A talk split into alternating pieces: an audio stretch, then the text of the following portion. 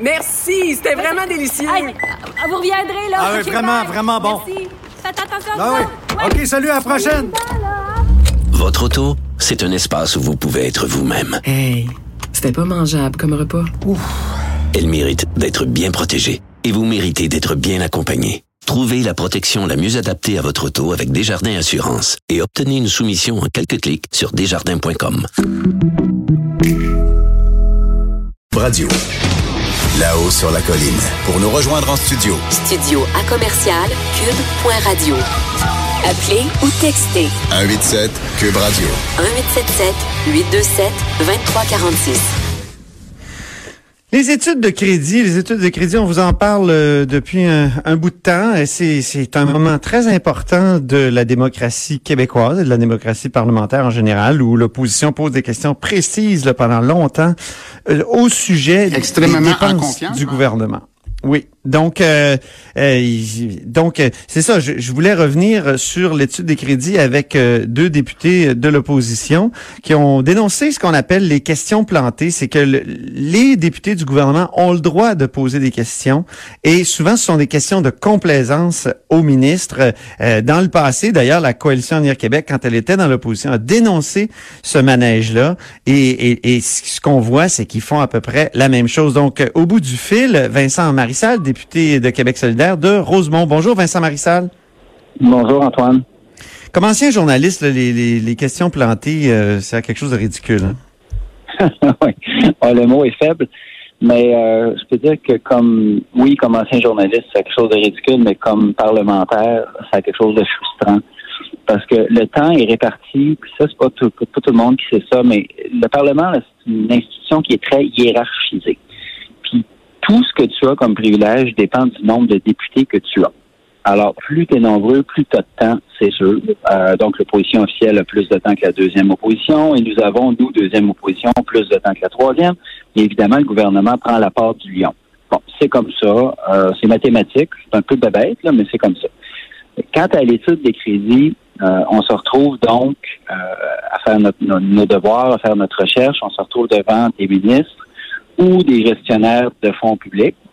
On a un temps extrêmement limité, comprimé, et le temps est incompressible. là. Si tu as 9 minutes 35, là, à 9 minutes 34, le président te coupe le sifflet en disant en terminant, s'il vous plaît. C'est tout. Ah oui. comme ça.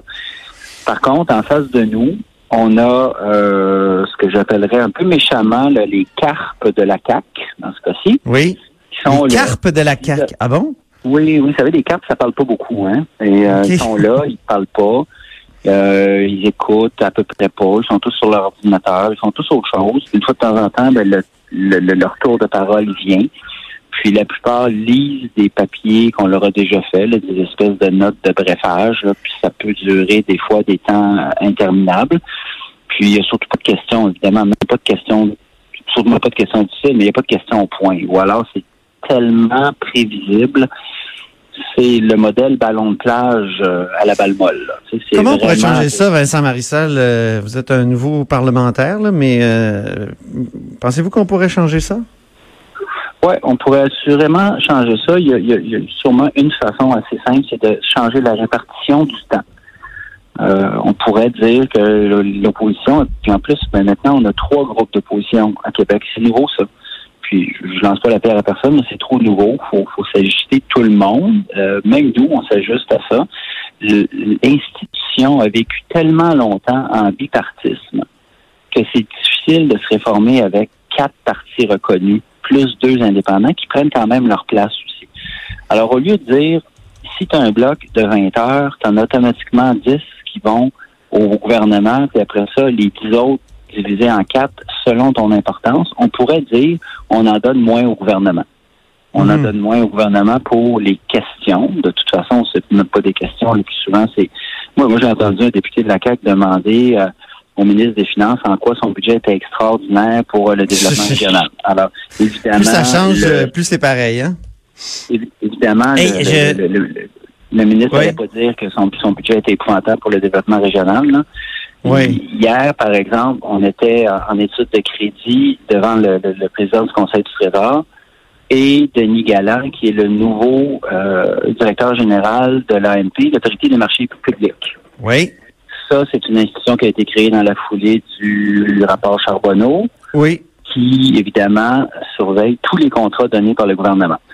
Alors, vous comprendrez que pour un ancien journaliste, mais pour un nouveau député, là, pour moi, là, c'était Noël. Là. C'était Ben oui. Noël en avril. Là, me retrouver devant Denis Galland, pouvoir lui poser des questions sur ses enquêtes, sur comment il veut démasquer les gens qui essayent, les entreprises qui essayent de frauder le gouvernement.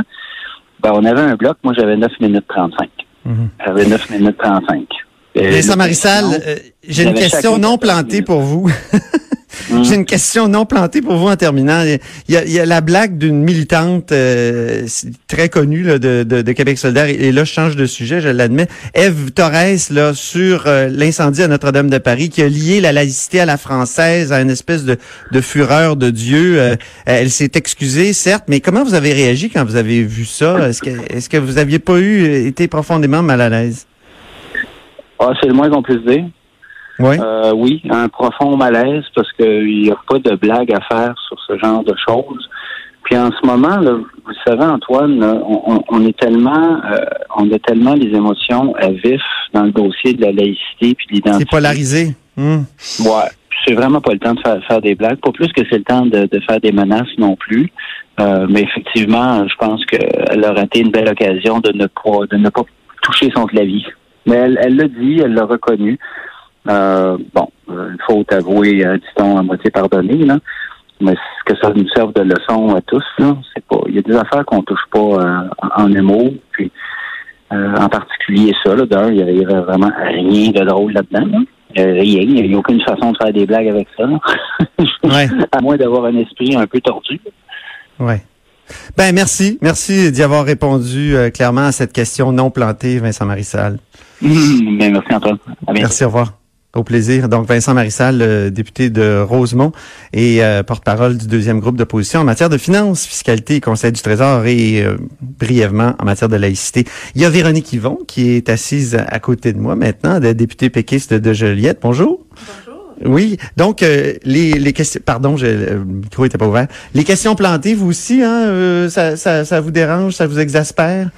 Oui, c'est euh, vraiment euh, Lors de la je dirais, péri- lors de un- l'étude oui, de crédit, oui, évidemment. C'est un élément qui mérite assurément une réforme et puis euh, c'est quelque chose qui revient comme un sujet récurrent euh, C'est un serpent de mer, euh, comme on dit. oui et comme euh, à chaque année au mois d'avril on, on critique cette euh, manière de faire là d'ailleurs euh, la CAC le faisait elle-même quand elle était dans l'opposition parce que euh, Vincent Marissal l'illustrait un peu mais quand on est dans l'opposition on a des tonnes de questions à poser. C'est une chance euh, extraordinaire, non seulement d'avoir accès au ministre, mais d'avoir accès aux sous-ministres, aux présidents d'organismes. Moi, par exemple, à la directrice des poursuites criminelles et pénales.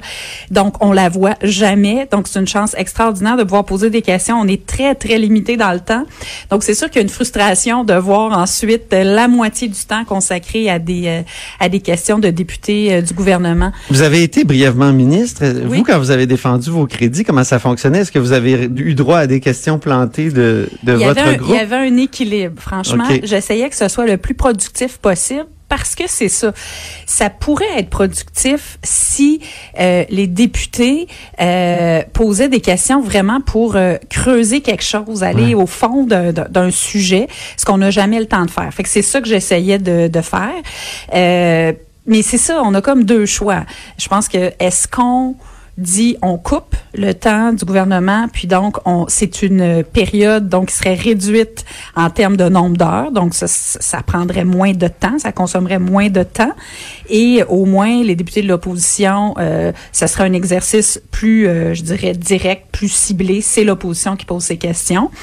Ou sinon, moi, je pense qu'on a une belle occasion de valoriser le rôle des députés. Ben oui. Parce que euh, être député euh, du gouvernement, c'est sûr que c'est long en commission parlementaire. Mais pourquoi c'est long?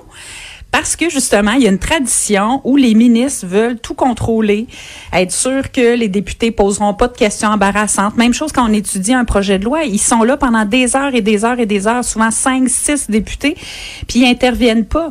Mais c'est pas normal. C'est normalement il y a une distinction entre l'exécutif et le législatif. Donc quand tu exerces ton pouvoir de législateur, de député ou de contrôleur de l'action du Mhm. Comme gouvernement, élu, là, oui. les députés ministériels devraient avoir la même marge de manœuvre, mais au fil du temps, il y a comme eu euh, des, des travers qui se sont installés, qui font en sorte qu'il faut justement pas embarrasser ton ministre de ton allégeance politique. Mais je pense qu'il y aurait une réforme à faire là qui pourrait valoriser le rôle des députés, qu'ils aient leur marge J'ai de relisé un texte là-dessus, euh, ancien, où euh, on citait euh, le vérificateur général en 2011-2012 qui écrivait qu'une réflexion devrait être enclenchée promptement sur l'étude des crédits. bon. Il parlait précisément de ça. Tout à fait. Autre sujet, euh, Véronique Yvon, la question est-ce que le mot est juste, le, du maraudage des, des- du, euh, du gouvernement dans euh, les CPE pour amener de la clientèle dans les maternelles 4 ans? Vous, vous avez soulevé la question euh, à- Oui. à, plusieurs reprises.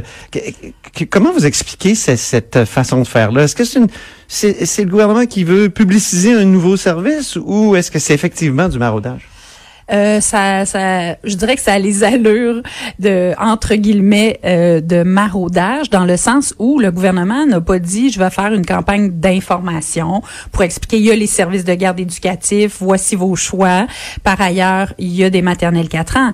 Euh, ce qu'ils font, puis c'est ça que j'ai découvert et donc que j'ai mis au jour hier, c'est que euh, il y a euh, carrément eu une demande, une directive de fait à toutes les commissions scolaires par la sous-ministre de l'Éducation qui a écrit donc à, toutes les commissions scolaires pour leur dire euh, de faire du recrutement, euh, d'offrir le service sans égard à l'endroit où les enfants se trouvent. Donc de vraiment approcher tous les milieux, y compris évidemment ceux qui sont en CPE, en service de garde euh, familiale. Et ça, c'est en complète contradiction avec le message du gouvernement qu'il tente de nous livrer euh, tant bien que mal depuis des mois, à savoir que on veut pas euh, développer les maternelles 4 ans au détriment des, du réseau des services de garde éducatifs et qu'il va y avoir une complémentarité. Puis le ministre de la Famille disait il y aura pas de compétition.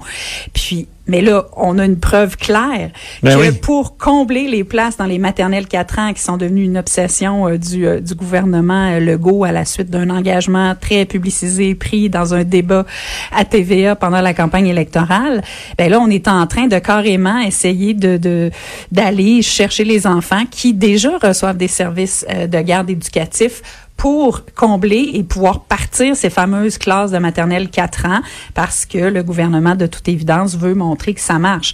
Mais quand tu as quelque chose de si formidable, t'es pas obligé d'aller faire ça. Les Ben gens oui. devraient se ruer pour avoir une place si c'était ça que les parents voulaient. Or, ça conforte un peu, je dirais, ce qu'on dit que euh, le besoin, il n'est pas là. Qu'est-ce que vous pensez des explications du ministre qui a dit que effectivement c'était complémentaire, que non, on n'essayait pas de, de déshabiller euh, l'un pour euh, habiller l'autre et que c'était juste une campagne d'information? Ben, j'ai pas été convaincue parce Non. que d'habitude une campagne d'information, c'est pas comme ça que ça se fait. C'est pas la sous-ministre qui envoie une lettre aux commissions non, d'habitude, c'est pas comme ça que ça se fait. Puis, euh, en fait, c'est sûr que les gens du, du, du réseau des services de garde éducatifs sont sont très inquiets, ils sont très fâchés de cette manière de faire là.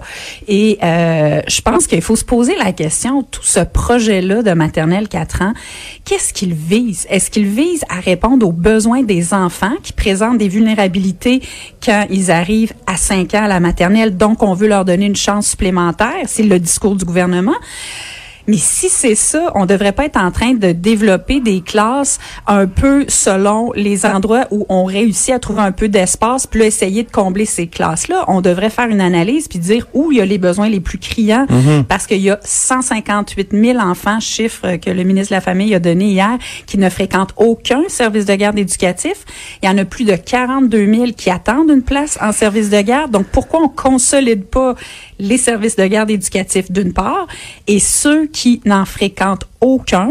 Est-ce qu'on pourrait pas dire peut-être que c'est eux qui devraient en priorité aller dans les maternelles 4 ans si le gouvernement on- s'entête avec cette On dirait qu'on est en train de faire pour l'éducation euh, primaire et maternelle ce qu'on a fait pour l'éducation supérieure, c'est-à-dire dédoubler Euh, on a dédoublé avec le, le réseau des cégeps. On est à peu près les seuls au monde à, à dédoubler. Ça, c'est un débat. Ben oui, non, mais c'est Parce vrai. que moi, je crois, je crois au cégep. Moi aussi, j'aime que- bien. J'ai enseigné au cégep, Oui, puis j'adore le trouve qu'il y a cégep. quelque chose là-dedans de- Sauf que c'est vrai qu'il y a un dédoublement. Pourquoi? Pourquoi? que on là- pourrait avoir des petites universités, on pourrait finir l'université plus, euh, le secondaire plus tôt. En tout cas, Enfin, euh, personnellement, je, je, je, je, suis moins dans la- l'idée de dédoublement que je dirais de, de système spécifique au Québec parce que moi, je trouve de, de grandes vertus euh, au cégep comme une, une, une période où tu es encore dans des apprentissages, je dirais, pour ta culture. Donc, euh, les cours de philosophie, euh, les cours de littérature, je, je trouve qu'il y a vraiment un bagage là à aller chercher. Et si tu choisis le secteur technique, c'est parfait. Tu vas t'enligner vers ta technique, mais bref. euh, Ben, c'est un autre débat. C'est ça, c'est un autre débat, mais, Mais on effectivement, on, est vraiment en train de dédoubler. Puis la grande, grande inquiétude, c'est qu'on soit en train de fragiliser nos services de garde éducatifs Ben auxquels oui. on est si attaché pour créer quelque chose de toute pièce pour lequel il n'y a pas d'engouement, il n'y a pas d'enthousiasme. Plutôt que de répondre aux besoins, on semble vouloir répondre aux besoins du gouvernement de pouvoir cocher euh, son engagement électoral. très bien. Ben, merci beaucoup, Véronique Yvon, donc députée de péquiste de Joliette. Merci de votre intérêt. À bientôt. Merci, au plaisir. Alors, après la pause, Christian Rioux, correspondant du Devoir à Paris, évidemment, on va discuter de l'incendie de Notre-Dame de Paris. Antoine Robitaille. Là-haut sur la colline.